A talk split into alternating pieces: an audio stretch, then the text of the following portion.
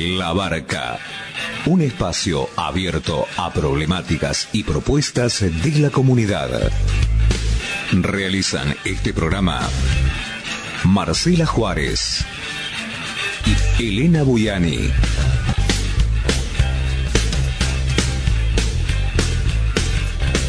Depende de vos a qué puerto querés llegar.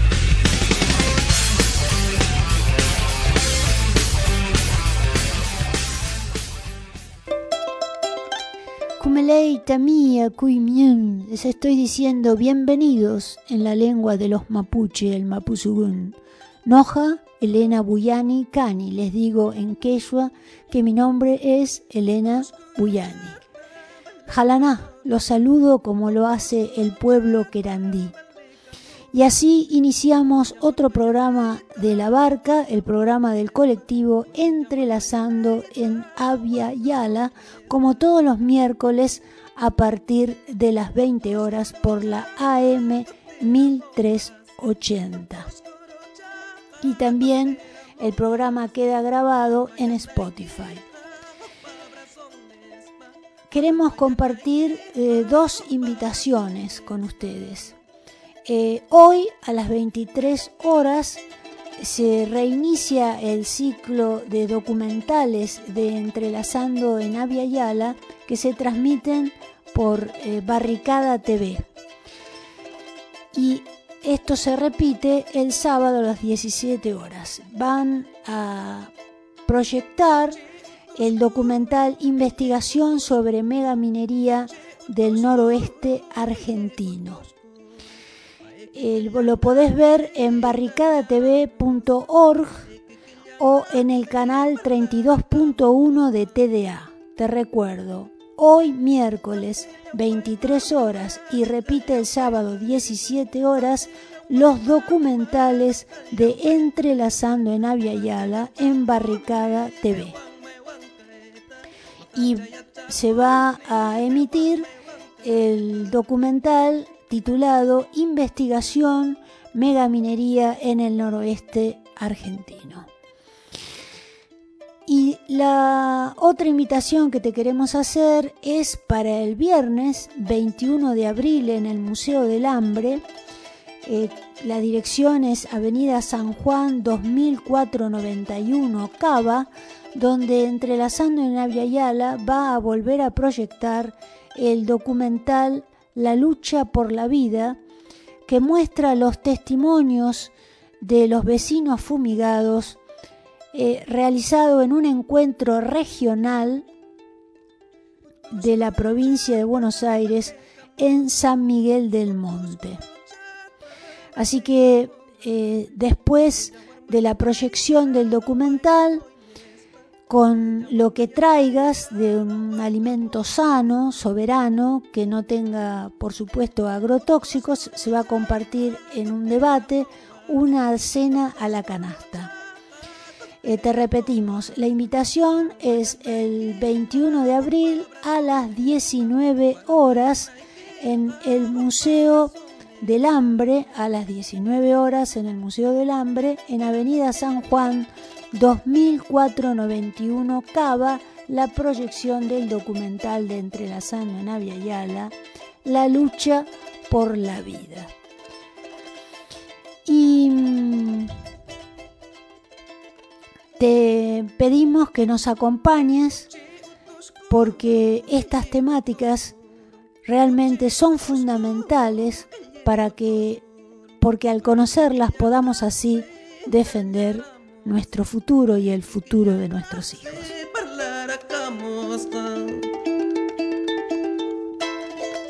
La plataforma civilizatoria que intenta gobernar al planeta nos cuenta que hay dos bandos. Según el que hable es el bueno y el otro el malo. Lo curioso que ambos bandos, replicados aquí en Argentina, en la Argentina colonial, actúan y aplican las mismas políticas de depredación y saqueo de la madre tierra que provoca el exterminio de todo lo vivo, promoviendo el desarrollo tecnológico belicista que luego se aplica para hacer más negocios, a la vida cotidiana de todos nosotros. El poder, la acumulación de riqueza, ¿para qué? Para promover guerras en escenarios repletos de centrales nucleares, una verdadera estupidez, el único objetivo a lograr es el exterminio masivo de la vida planetaria. Si no, se provocan con supuestos actos clandestinos la destrucción de gasoductos en Europa y en una increíble cantidad de accidentes, entre comillas, con sustancias tóxicas en Estados Unidos. Uno de ellos generado en un tren que, que perjudicó a millones de personas. Más territorios envenenados extensísimos. Y por supuesto, de esto no se habla. Ahora, ¿cuál es ese desarrollo tecnológico belicista que luego se aplica a nuestra vida cotidiana? Vamos a dar algunos ejemplos. La robótica, los drones, juguetes para niños y grandes, juguetes para fumigar con venenos campos transgénicos que luego van a alimentar a la gente, juguetes para realizar tomas aéreas, traveling espectaculares para el cine o el video, juguetes que fueron en realidad creados para destruir o asesinar a distancia con precisión absoluta, o si no, sirven para espiar de manera barata los territorios o lugares específicos, acompañados por supuesto con el seguimiento satelital que todo lo ve y escucha. Logística, ¿no? Estrategia militar. Otro de estos inventos que se aplican en nuestra vida cotidiana es el celular, que se ha transformado en un instrumento de control de las personas, además de ser el principal difusor en niños y adolescentes de la macabra Agenda 2030. Pero eso no es todo. Los celulares, la energía electromagnética, provoca todo tipo de enfermedades y cambios psicológicos, al igual o casualidad que los agrotóxicos. Recordemos que los agrotóxicos derivados del petróleo son un arma extraordinaria de exterminio, porque envenena a los alimentos que comemos todos los días y al ambiente en el que vivimos. La empresa Monsanto, multimillonaria, financió la producción de la bomba atómica en Estados Unidos con tecnología traída desde la ciencia de la Alemania nazi.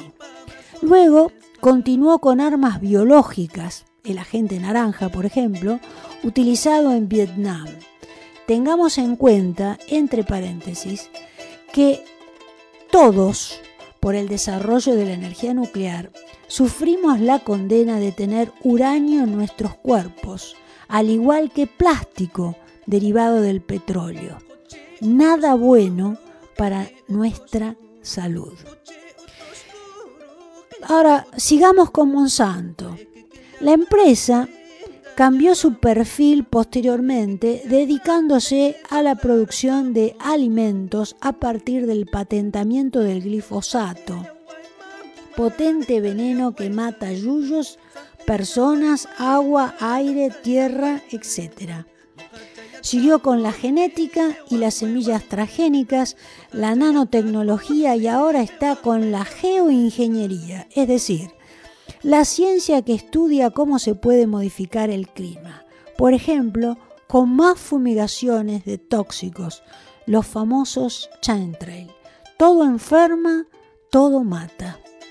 La historia de Monsanto, ahora aliada a Bayer, cuenta cómo el desprecio a la vida se va desarrollando hasta llegar a los medicamentos, a la medicina, el gran negocio. De más está decir que estos dos supuestos dos bandos en los que nos hacen creer que está dividido el mundo, se ponen de acuerdo casualmente para hacer negocios y saquear. En la pandemia todos estaban de acuerdo. Agenda 2030. Se utilizó globalmente la censura, el control, el exterminio con toda la tecnología bélica que desarrolla desesperadamente la plataforma civilizatoria que intenta gobernar al planeta. Capitales que buscan capitales, negocios. Nosotros somos para ellos unidades de consumo descartables. Por todo lo cual, después de denunciar durante 16 años desde Entrelazando en Avia Yala en sus documentales y en este programa de radio estas realidades, vamos a concentrar la mirada en el mundo que se invisibiliza desde hace siglos a propósito. La semana próxima empezaremos un ciclo anual con los Talajet, que quiere decir la gente que vive en los bosques de Talas, los llamados Querandí por los conquistadores españoles a través de los guaraní. Los Talajet que habitan y habitaron desde hace miles de años estos territorios, por ejemplo la provincia de Buenos Aires, y que para ellos no hay futuro si no se respeta la vida, la vida de las nuevas generaciones, la vida de la madre tierra. Por eso proponemos desde aquí descolonizar el pensamiento y defender al pensamiento ancestral nacido de nuestras geografías, Avia y Ala.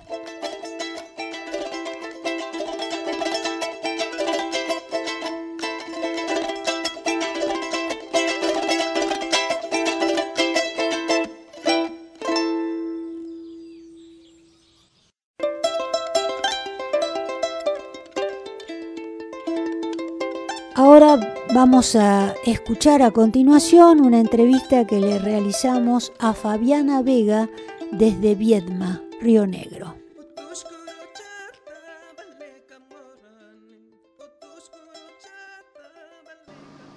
Eh, tenemos el enorme placer de estar hablando con Fabiana Vega, que es activista eh, medioambiental, socioambiental, de la comarca de Viedma y Carmen de Patagones en Río Negro. ¿Cómo estás, Fabiana? Es un placer hablar con vos.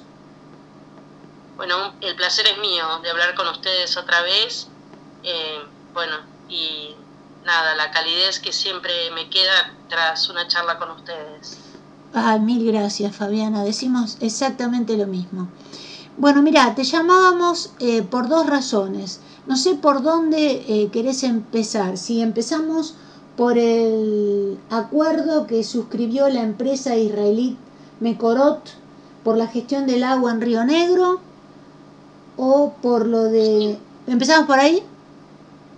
Sí, sí, podemos empezar por ahí. Bueno, dale, entonces, ¿por qué no nos contás en qué consiste este acuerdo? Porque tengo entendido que ustedes lo han hecho público, por supuesto, denunciando lo que este acuerdo está estableciendo. En realidad eh, nosotros no tenemos el acuerdo. ¿sí? Sabemos que Río Negro es una de las provincias que suscribió ese acuerdo con Mekorot, que es la empresa estatal de agua israelita, que, que funciona allí desde, desde que se creó el Estado de Israel en 1948 y bueno, y que estas tratativas con esta empresa en realidad vienen desde 1995, no son recientes, no, no han podido concretarlas, eh, ha habido desacuerdos por la oposición o por la gente o por quien fuese antes, pero ahora eh, aparentemente están pudiendo llevarlo adelante todos los acuerdos que han suscrito con las distintas provincias y por lo que trascendió eh, que la empresa manifestó en la misma legislatura de Mendoza y la información que no llegó de, lo que manifestara la empresa eh, fue que nosotros eh, pedimos ese acuerdo por escrito formalmente a la gobernadora de la provincia de Río Negro y al Departamento Provincial de Aguas, que es el ente el organismo que eh, trataría directamente con la empresa. Todavía no contamos con ese acuerdo, pero sí contamos con los trascendidos de lo que manifestaran en Mendoza, que creemos que no va a ser diferente con el resto de las provincias con las que tengan acuerdos y, supongo por, el, por la actitud que tienen eh, con el resto del mundo que van a pretender tener acuerdos con todas las provincias argentinas eh, para la gestión del agua. Claro. Y eso es... Sí, sí, te escucho. Sí, nos preocupa soberanamente eh, valga la redundancia por una cuestión de soberanía, ¿por qué necesitamos que una empresa de afuera o que alguien de afuera venga a gestionar el agua que es de todos? ¿no? sí. Eh, es decir, es, es, una, es una forma de decir que no, no hay una sola persona competente en el país para gestionar el agua que el agua en realidad como es un bien público debiera gestionarla eh, el Estado o el gobierno, no una empresa. Claro. ¿No? Sí. Bueno, un montón de motivos de por qué no, pero también Mecorot fue denunciada ante Amnistía Internacional y ante Naciones Unidas por eh, violar sistemáticamente los derechos humanos de los países del Medio Oriente que, eh, que limitan con Israel eh, a Palestina, concretamente lo deja sin agua para que la gente se vaya de los territorios. Eso ya está, eso ya está comprobado, esas son denuncias, no son denuncias recientes, son denuncias ya de varios años. Claro. ¿No? Y por otro lado, ellos abiertamente dijeron en la legislatura de Mendoza, a quien quisiera escucharlo, que eh, los argentinos, o los mendocinos en ese caso, pero los argentinos en general, eh, no vamos a tener acceso al agua que queremos, sino solamente a la que necesitamos, a un precio dólar, ¿no? No sé cuántos metros cúbicos usa cada uno de los que estáis escuchando, pero los que usemos hasta 3 metros cúbicos nos van a cobrar 2 dólares el metro cúbico. Y si llegamos a usar más de 3 metros cúbicos nos van a cobrar 4 dólares el metro cúbico. En el caso de los productores, que ellos dicen que no producen más porque no tienen el incentivo del costo del agua, lo cual es mentira, eh, les van a cobrar eh, por, por hectárea dos mil dólares el agua. Y eh, un agua como de otra calidad, que serían agua servida, probablemente mil dólares por hectárea el agua. Lo que significa que van a sacar a todos los productores de sus lugares de producción porque si ya les está haciendo costoso el agua, con mayor razón eh, si se las cobran a esos, a esos precios. Sí, obviamente. Así que eh, lo de Mecorot estamos a la espera del acuerdo, del texto del acuerdo al cual se había comprometido informalmente eh, quien, este, quien está al frente del Departamento Provincial de Aguas, pero como no respetó su palabra, porque evidentemente no tiene palabra, ¿sí? que es el señor Fernando Puretti, el ingeniero Fernando Puretti.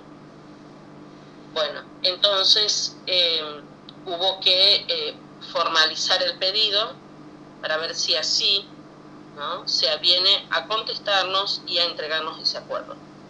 Claro porque además este, es obligación del Estado informar eh, cuáles son los procedimientos que se llevan a cabo, sobre todo sobre un bien que es eh, un derecho humano como es el acceso al agua.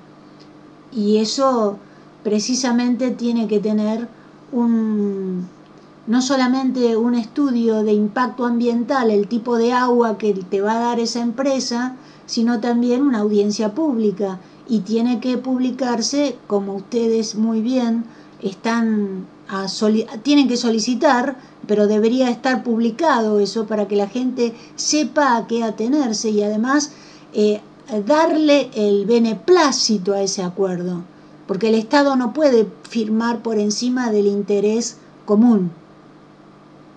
Así es. Por más que represente, mm. por más que represente. A ver si nos entendemos. Sí. El Estado representa. Claro. no puede hacer lo que se le da la gana. Claro. Eso es lo que olvidan los funcionarios públicos. Que eh, son, es decir, los mandantes seguimos siendo nosotros. Claro. Así que, y bueno, en el marco del acceso a la información pública, obviamente tenemos, como vos decías, eh, esa información debiera estar publicada y si no estuviera publicada debiera estar accesible para quien la solicitase.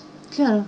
Lamentablemente las audiencias públicas no son vinculantes, ¿no? Eso por un lado, pero eh, tienen un cierto peso. Lo que nos importa ahora, en principio, porque a, esta gente tampoco se la cambia de la noche a la mañana en sus actitudes, es que nos faciliten el acuerdo y darlo a conocer por todos los medios posibles, para que la gente sepa a qué atenerse.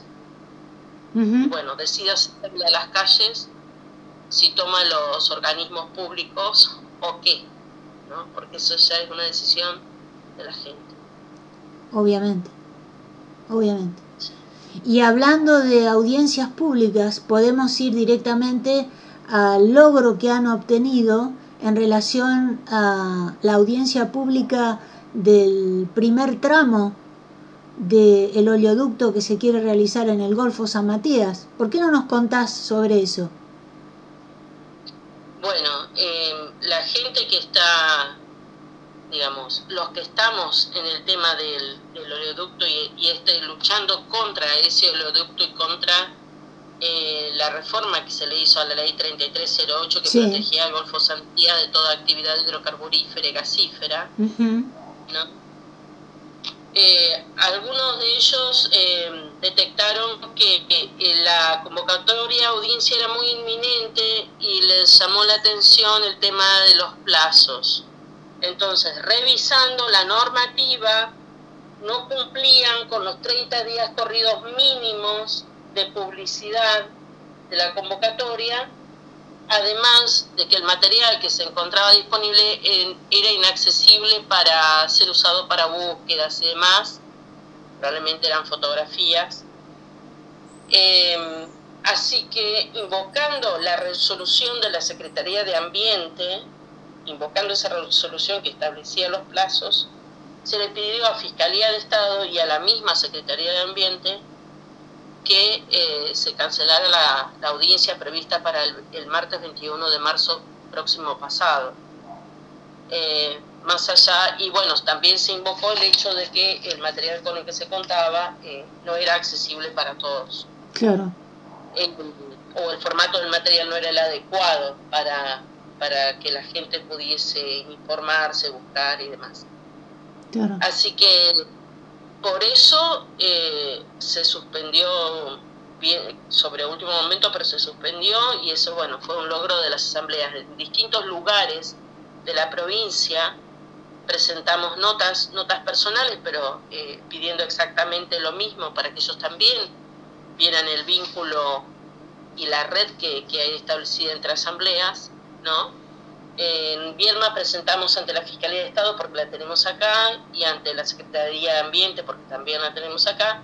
En otros lugares tienen delegaciones de la Secretaría de Ambiente, entonces presentaron ante las distintas delegaciones en Bariloche, Jacobasi, en Alto Valle, en la zona atlántica, en fin.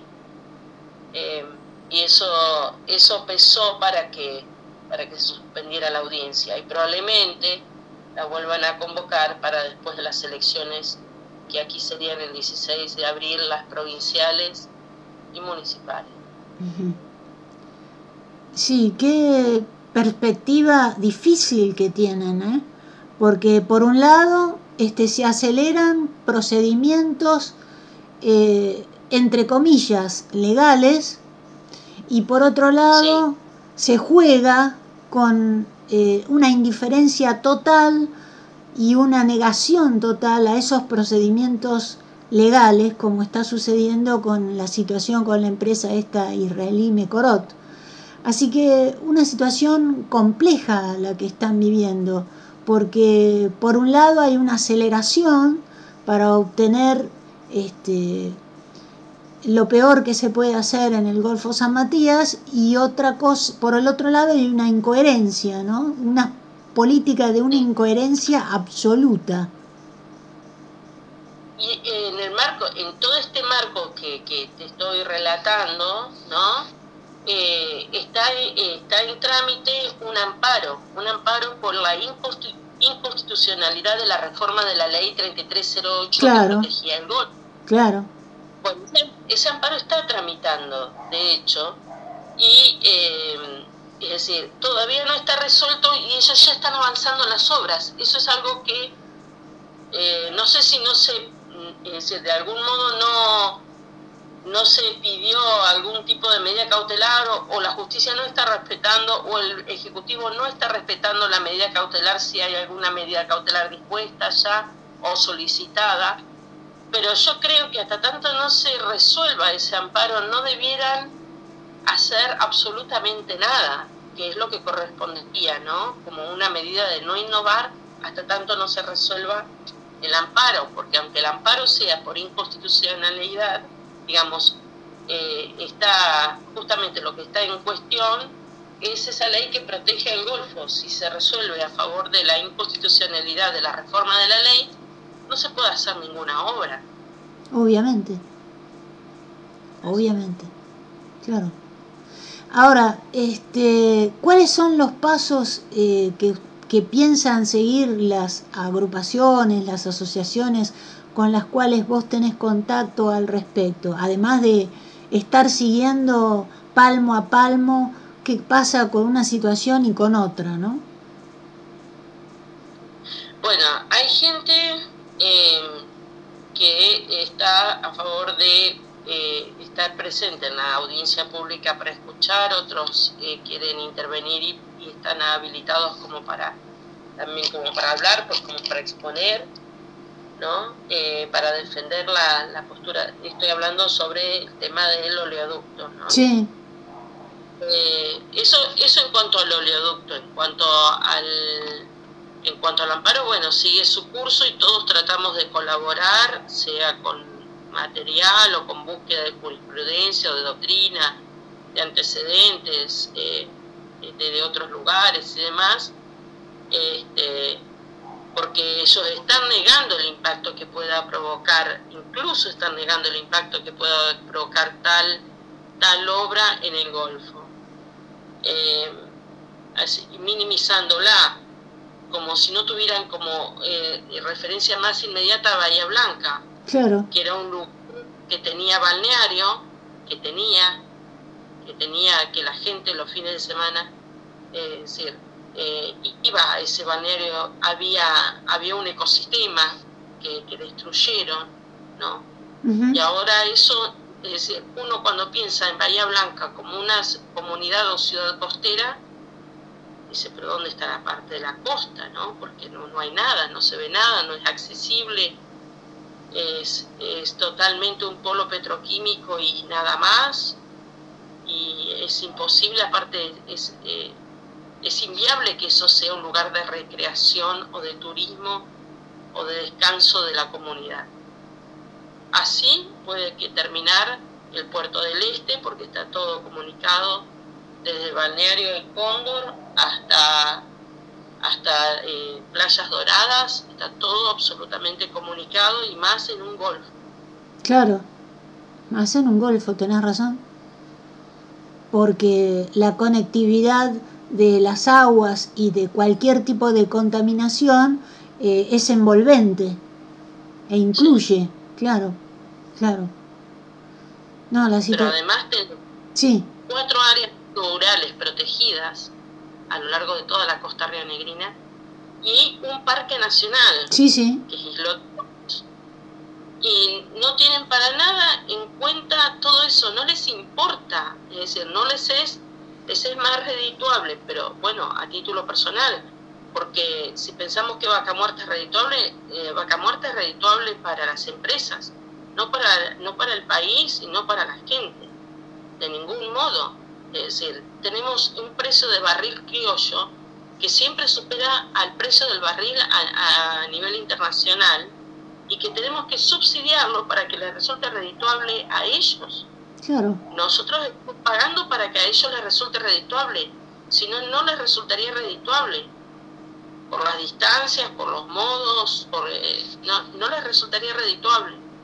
Y si uno habla con un petrolero a ver si, eh, si pueden decir que es redituable y si pueden decir que no contamina, no, no hay agua que sirva eh, en, la zona de vaca muerta. No se recupera nada de los millones de litros que necesita vaca muerta para funcionar. Se recupera una parte para el mismo fracking, pero no se recupera para, para el uso humano. Y los sismos que sufre Sausal Bonito, que ha llegado, he llegado a contar porque incluso estoy en, un, en el grupo de Sausal Bonito, he pasado por allí, me incorporaron al grupo de WhatsApp de, para, para notificar de los sismos, hasta 20 por día. Increíble. Y ellos, ellos que dicen de los puestos de trabajo, ¿no? De la gente de Sausal Bonito hay un solo operario y del rango más bajo que trabaja en vaca muerta. El resto de la gente no depende de la industria petrolera, depende de otras cosas. Así que em, la verdad es que, y, en el caso de, de Allen, que es el lugar más inmediato que tenemos en Río Negro, ¿no? He visto el agua que consume la gente y realmente es, es increíble que alguien pueda, animal o persona, o incluso planta, que pueda hacer uso de, ese, de eso que parece agua, que no tiene apariencia ya ni siquiera de agua, que parece un aceite, que parece no sé cuántos químicos tendrán. Pusieron, instalaron un hospital oncológico. Sí, vacío. Mm, y, las empresas le pagan con un acuerdo de silencio, le pagan los tratamientos de cáncer a, a las familias por la leucemia de sus hijos. Sí es, tan perverso y aberrante y que sea un gobierno electo por la gente quien habilite a esas empresas a actuar así, realmente no sé de qué democracia estamos hablando. Eh, totalmente de acuerdo, eh, porque hay un, hay un título de un libro de la doctora María del Carmen Cebeso que se especializa en la investigación de agrotóxicos, que el título dice así, dice, resistiendo al modelo agrobiotecnológico para evitar la complicidad de las víctimas. Las víctimas de ese modelo, como del modelo del fracking, como del modelo de tratado de los bienes naturales de la Argentina, somos todos, somos todos las víctimas y no se puede entender cómo, eh, siendo víctimas, la gente aplauda, victoree y apoye a sus victimarios. Esto es una cosa realmente de un nivel sociológico, psiquiátrico, que hay que realmente eh, redimensionar precisamente por la cantidad de tóxicos que estamos recibiendo en todos lados, en la comida, en el aire, por los chantrail, por absolutamente todo, que genera distorsiones mentales y comportamientos y enfermedades mentales serias y graves. Yo creo que esto algo tiene que ver, y no lo digo yo, sino que lo comentan eh, médicos hablando de los trastornos que generan no solamente los agrotóxicos desde el punto de vista psicológico y psiquiátrico, sino también el electromagnetismo y todo lo que nos viene envenenando desde hace siglos, como el caso del plástico, como el caso del uranio. Así que eh, es realmente muy grave la situación y por eso creo que se han dado estas, esta situación absurda donde las víctimas victorean y votan a sus victimarios. Sí, así es. Y, yo creo que también la gente, eh, al margen de todos los efectos que provoca todo lo que vos mencionaste, la gente eh, le cuesta eh, pensar algo diferente porque no tiene el hábito de pensar. Ah, cierto. No tiene de pensar diferente. Y, no, y les cuesta, como nos cuesta a todos, pero algunos hacemos un poquito más de esfuerzo, salir de nuestra zona de confort, ¿no? Bueno, esto es lo que conocemos, que puede haber, puede haber algo mejor, ¿qué es lo peor que puede pasar? Si lo peor te está pasando, lo peor te está pasando, te están sacando la salud, te están sacando la vida, la calidad de vida. Eh, están condenando a las futuras generaciones. ¿Qué es lo que pensás dejarle a tus hijos o nietos? ¿Qué, además de palabras muy bonitas y sentidas, de algunos regalos materiales y demás, qué les pensás dejar? Porque no van a tener el derecho de disfrutar de un río, del mar, como los conociste vos, del campo como lo conociste, de poder comer un fruto sacado de la planta y solamente refregado porque tiene solamente tierra. Es decir, es, es, muy, es, complicado, pero bueno, eh, por eso uno alienta que la gente reaccione, uno espera que la gente esto eh, despierte de algún modo, ¿no? Reaccione, esto, despertar como una forma de reacción. Y por ejemplo, nosotros con otro de los grupos, con, no con esta asamblea, pero con otros eh, eh, grupos de autoconvocados locales, estamos organizando también, que vos lo mencionaste, una charla para el próximo martes que vamos a transmitir online sobre contaminación electromagnética. ¿no? Eh, con un dos, un ingeniero, un especialista en contaminación electromagnética de Santa Fe, un ingeniero de de Barcelona y eh, un médico de Mendoza, que están, eh, se han especializado en el tema. Qué bien. Este, sí, porque la gente no sabe hasta qué punto nos hace daño todo lo que estamos usando o consumiendo. Claro, y acá es más perverso todavía en Buenos Aires, no sé qué está sucediendo en Río Negro al respecto, pero acá lo que están haciendo es levantando todos los teléfonos que funcionaban con cable de cobre, que además curiosamente en plena crisis energética, vos dejás de usar un recurso que no necesita energía para usar otro que es absolutamente adicto a una energía que está en crisis, como es el caso de los celulares.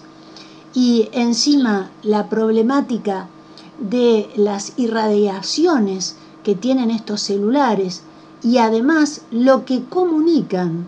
En realidad, eh, a, nosotros nos parece que los celulares son dispositivos de muchas, con muchas consecuencias.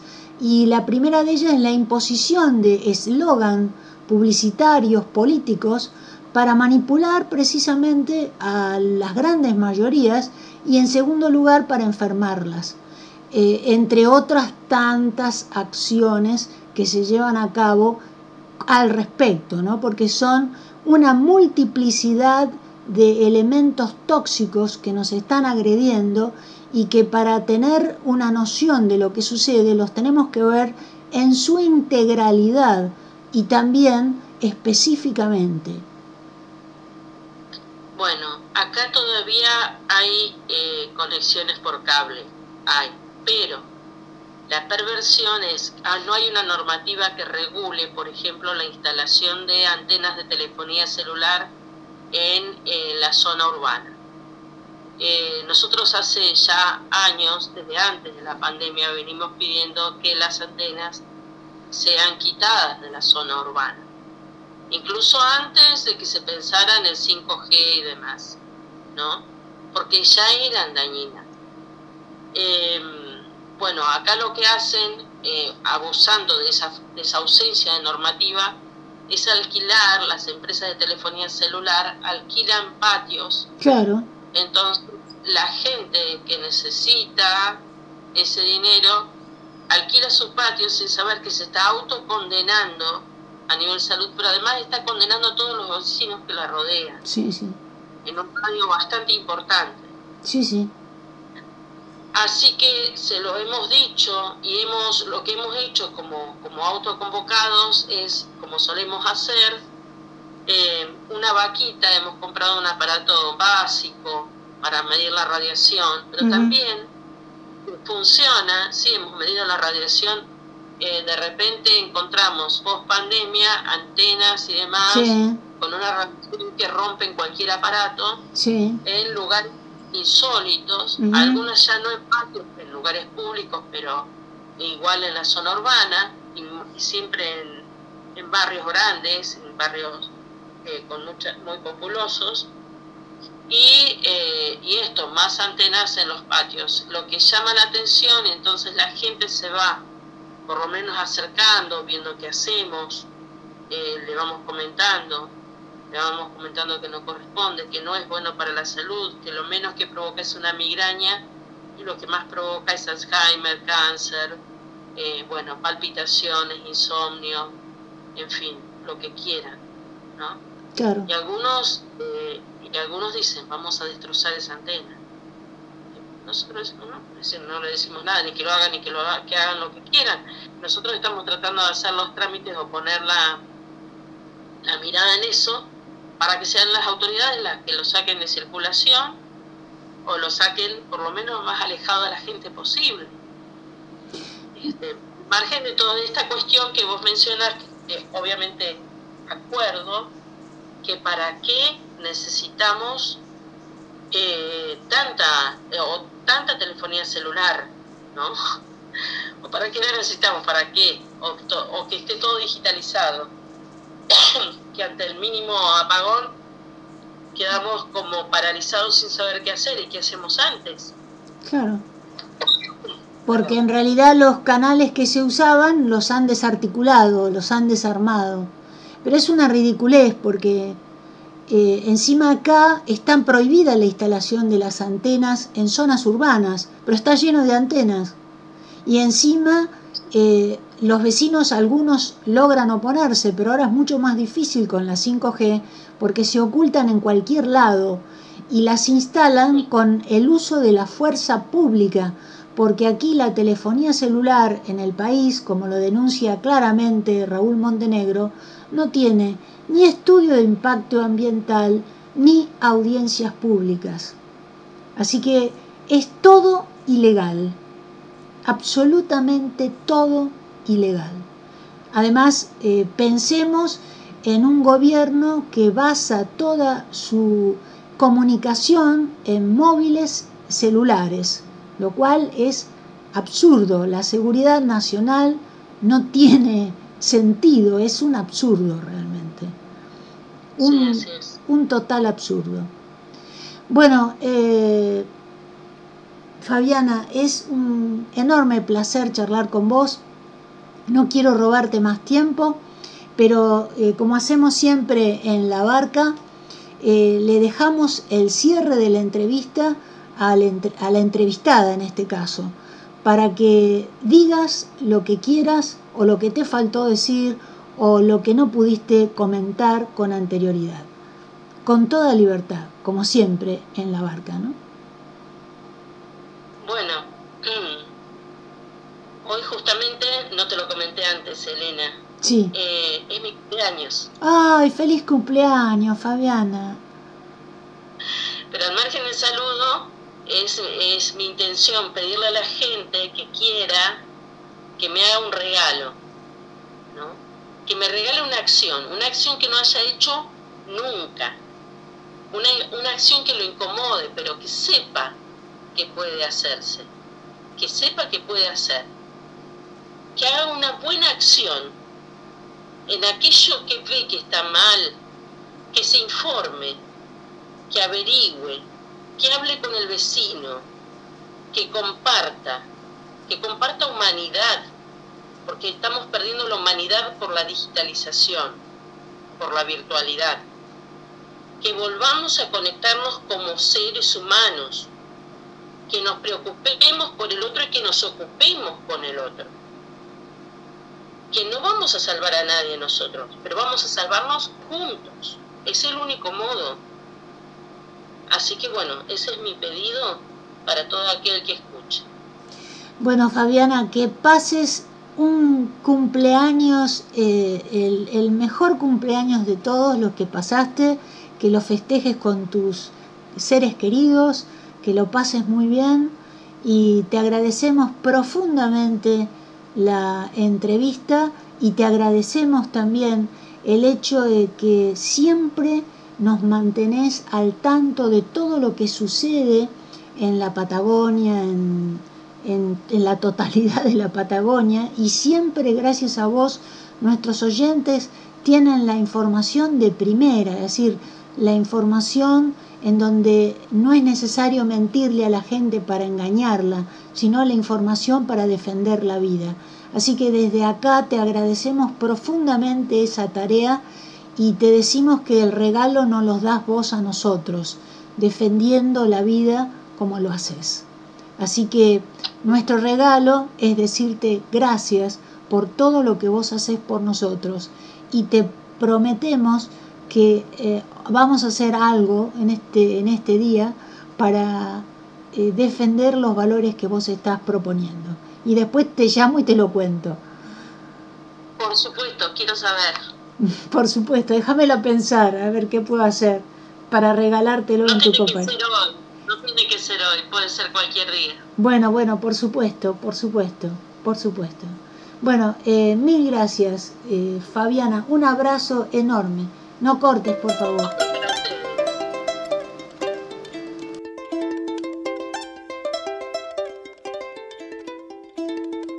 Acabas de escuchar la entrevista que le hicimos a Fabiana Vega desde Viedma, Río Negro. Te invitamos hoy a las 23 horas que veas en Barricada TV el inicio del ciclo de los documentales de Entrelazando en Avia Yala en este canal. Eh, esto se repite el sábado a las 17 horas en barricadatv.org, canal 32.1 de TDA. Se va a emitir el documental titulado Investigación Megaminería en el Noroeste Argentino, hoy 23 horas en Barricada TV.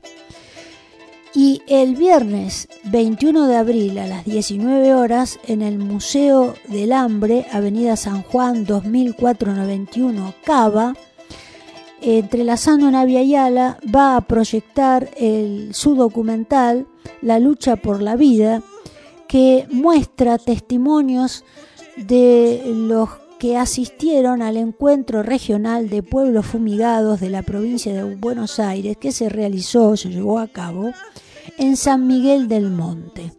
Así que no te lo pierdas, eh, va a haber un debate posterior a la proyección y una cena a la canasta, es decir, que tenés que llevar alimentos sanos, soberanos, saludables para compartir entre todos.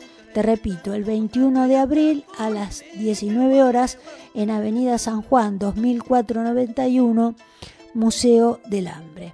Y así nos despedimos hasta la semana próxima diciéndote en la lengua de los huichí, Nanechepa, que quiere decir levantémonos, alcémonos de una vez por todas para ser libres de una vez. Luis Pato Condorí presente, ahora y siempre.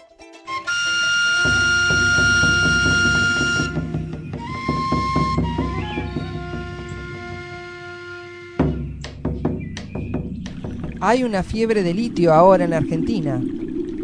Están desembarcando mineras en Catamarca, Salta y Jujuy con el propósito de saquear los recursos naturales sin importar los impactos ambientales que produzcan. La explotación del litio que utilizan y que las potencias usan para fines militares es evaporítica, o sea, que están evaporando nuestras reservas hídricas. Por eso los pueblos indígenas y nosotros, juntos podemos, en un ambiente sano, nos estamos organizando para resistir este avance. Necesitamos la ayuda y el apoyo de todos. Difundí la problemática. No a la mega minería a cielo abierto.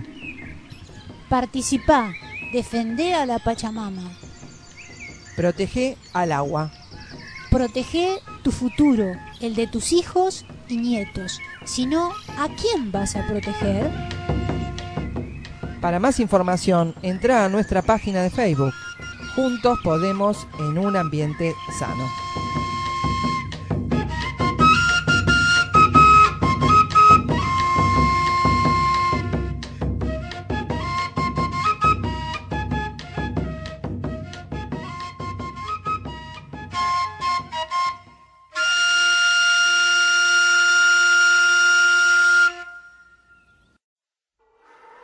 parqueuspallatapolvaredas.blogspot.com.ar.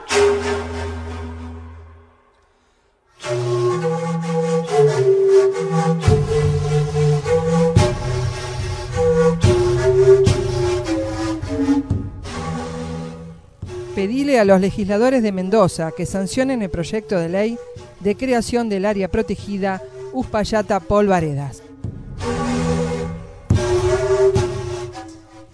Estas áreas deben ser creadas únicamente por ley de la legislatura provincial. Se presentó un proyecto con la fundamentación técnica, legal y jurídica correspondiente. Se necesita el respaldo explícito de todos los actores involucrados.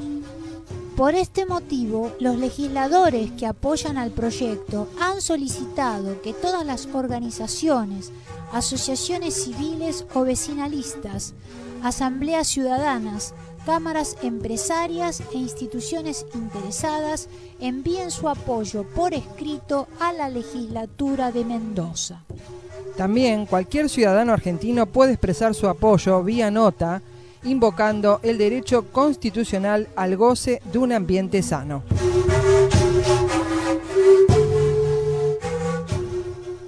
Protejamos a la naturaleza y a su biodiversidad. Protejamos a los bienes ambientales, culturales e históricos de la zona. Protejamos la cuenca del río Mendoza, los glaciares y periglaciares. Protejamos el futuro.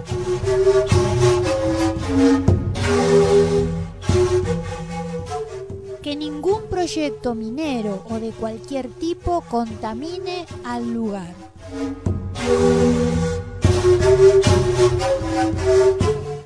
Para mayor información, parqueuspallatapolvaredas.blogspot.com.ar Asamblea de Vecinos Autoconvocados de Uspallata.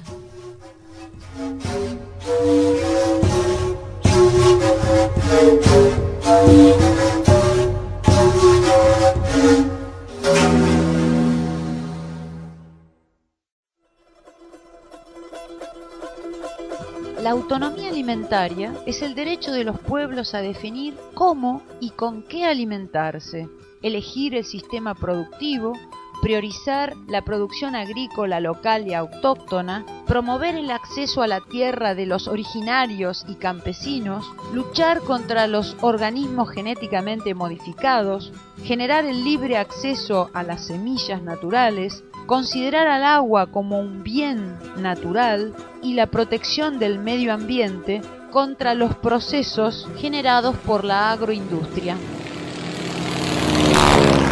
Basta de fumigarnos, basta de enfermarnos, basta de matarnos. Por la salud, por la autonomía alimentaria, por la semilla criolla, por la biodiversidad. Entrelazando en Avia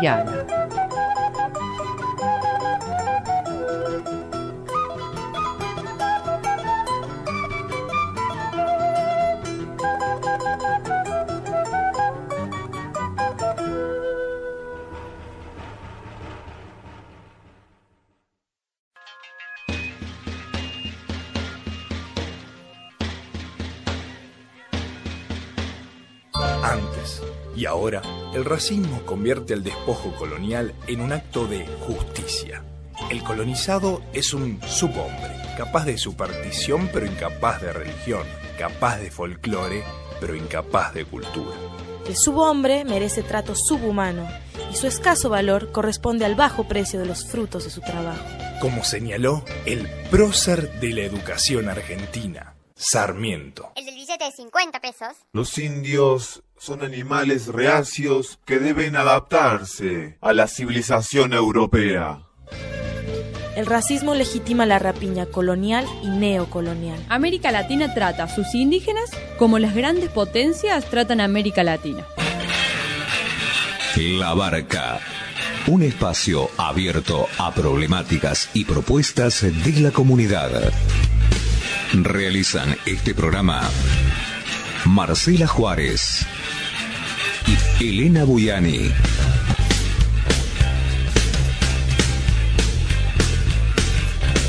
Depende de vos a qué puerto querés llegar.